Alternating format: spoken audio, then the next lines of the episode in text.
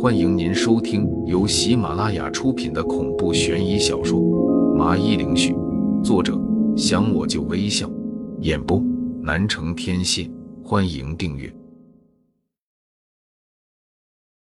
第六十四章龙诀草。他这么喜怒无常、残暴不仁，这样的神，你们干嘛要信仰他呢？一个随便就让人偿命的神，即使他有能让人们愿望变成真实的，可以有求必应，但是这样已经不算是神了，已经是一个彻头彻尾的大魔头了。不能带给人们幸福和快乐的神，干嘛还要去信奉？换作是我，早就嗤之以鼻，不再信这个什么狗屁山神。不是人人都是像你这么清新脱俗，都有自己的私心。有的是希望山神能保佑自己发大财，有的则是怕山神前来报复，剩余的都是没有自己的想法，都是随波逐流之徒。周俊，别看年纪轻轻的，却已经看透了一些人情冷暖，对人看得已经很透彻了。其实这也只是个缩影，不仅是这个村子里的人是这样，外面的世界何尝不是如此？眼里只有自身的利益，哪里会再去想其他的？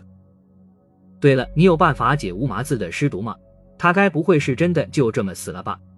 我下意识的留了一手，故意做出了为难的样子，为难的说道：“其实我也没什么把握，只能是尽力而为。情况我大概看了会，也都了解了。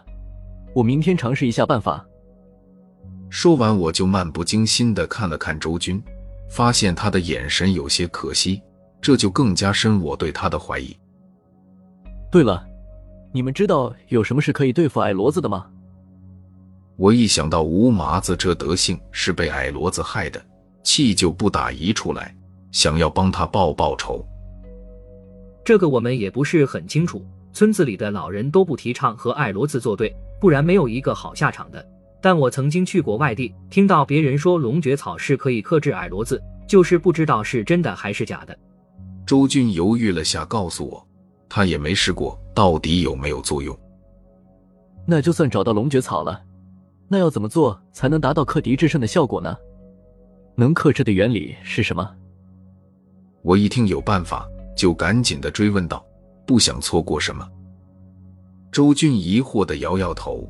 似是而非的说道：“这个我也不太清楚，但是我觉得道理也是差不多了，就是天生的克制，没有原因和原理，就像是猫天生就是要抓老鼠一样。”我仔细的品味他的话，就是说这龙诀草天生是矮骡子的克星，没有具体的解释。但我很快就意识到，龙诀草生性寒冷，吃进嘴里都是一股透心凉的苦味。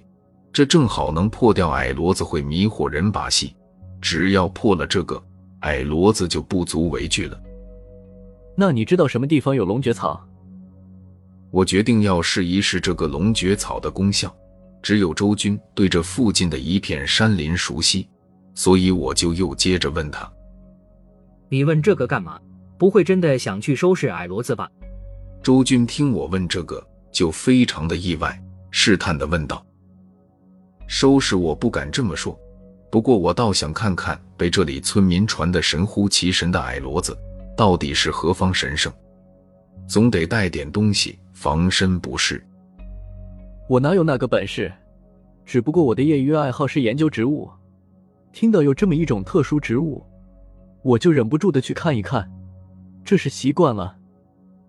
但我始终放心不下周军，总感觉他和他的父亲向我隐瞒了什么。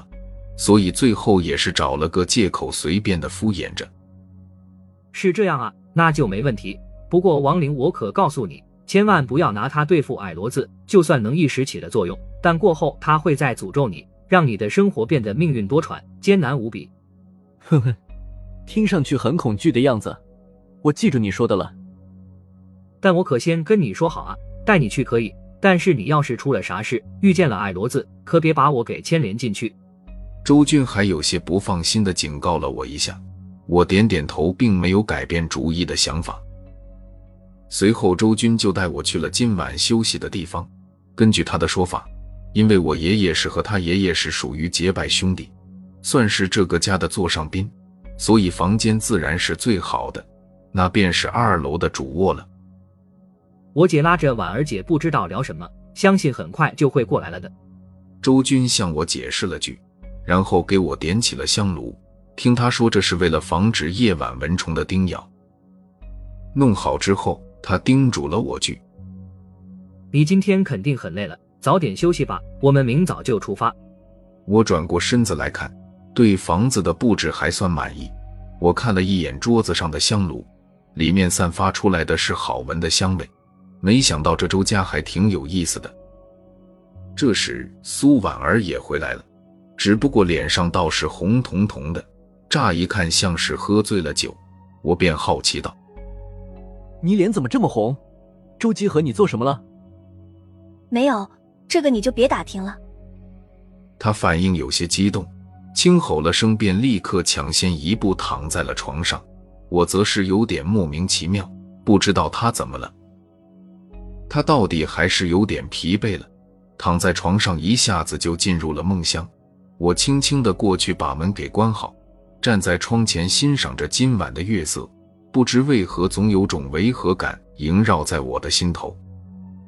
突然，我注意到了一个移动的声音，仔细一看，仿佛是周叔。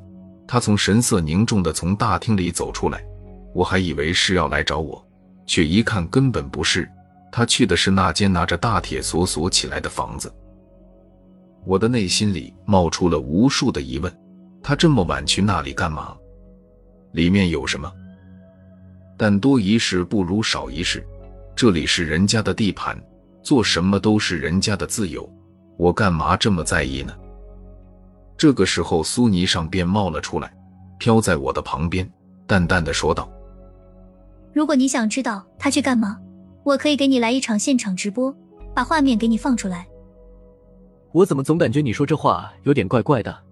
算了吧，这毕竟是在人家家里，他想做什么都是自由，不该是我们这些客人插手的。我想了下，还是摇头拒绝了。原则还是要遵守的。这个主卧的床还算大，躺下三个人都不在话下。我就小心翼翼地躺在了床边，努力的没有去挨着苏婉儿。不知道是不是香炉的香味是安神的。很快我便睡着了，睡得真舒服啊！第二天，我站在床边，大吼一声的伸懒腰，感觉真是舒服极了。昨天坐飞机、汽车的疲倦全部都一扫而空了。走下楼，来到院子里，发现周叔正穿着唐装练着太极拳，拳拳生风，似乎要把空气划个口子一般。他的火候，我恐怕得练习个十年以上。才能和他相提并论。我并没有打断他，而是乖顺的站在一边等着指示。为人处事要低调点，这样总没坏处的。好一会，他才打完拳，我这才迎接了上去，热情的打招呼：“朱叔早啊！太极拳的造诣居然都这么深了，我真是自愧不如啊！”他哈哈大笑了起来：“哪里哪里！”你太夸奖了，我比起你爷爷的太极拳，那还差的很多呢。闻言，我一愣，依稀的回想起爷爷打太极拳的画面。当时我也不懂事，就是觉得爷爷打的好看。现在想来，爷爷才是最厉害的那人。说起了爷爷，我的心情就缓和了许多。和他闲聊了几句后，就转回正题道：“对了，周叔，我等会和周军出去走走。”让他去给我介绍一下村子周围的风景。周叔是一家之主，要是我们出去不告诉他，那是对他的不尊重。他听了，奇怪的问：“王玲，你不去看看吴麻子的情况啊？他可是……爸爸，这真是太惊喜了！我……”这时，周军急匆匆的从一边跑了过来，样子很是欣喜。跑到我们面前时，他喘着大气。话都顾不上说了。周叔狠狠的瞪了瞪他，大惊小怪什么？发生什么事情？慢慢说。周军知道自己有些冒失了，就身子往后一缩，然后微微低头的说道：“爸，刚才我去给乌麻子送饭吃的时候，发现他的皮肤竟然渐渐变为正常的颜色了，身上的尸毒也没这么明显了，乌麻子死不了了。听众朋友，本集已播讲完毕，请订阅专辑，下集更精彩。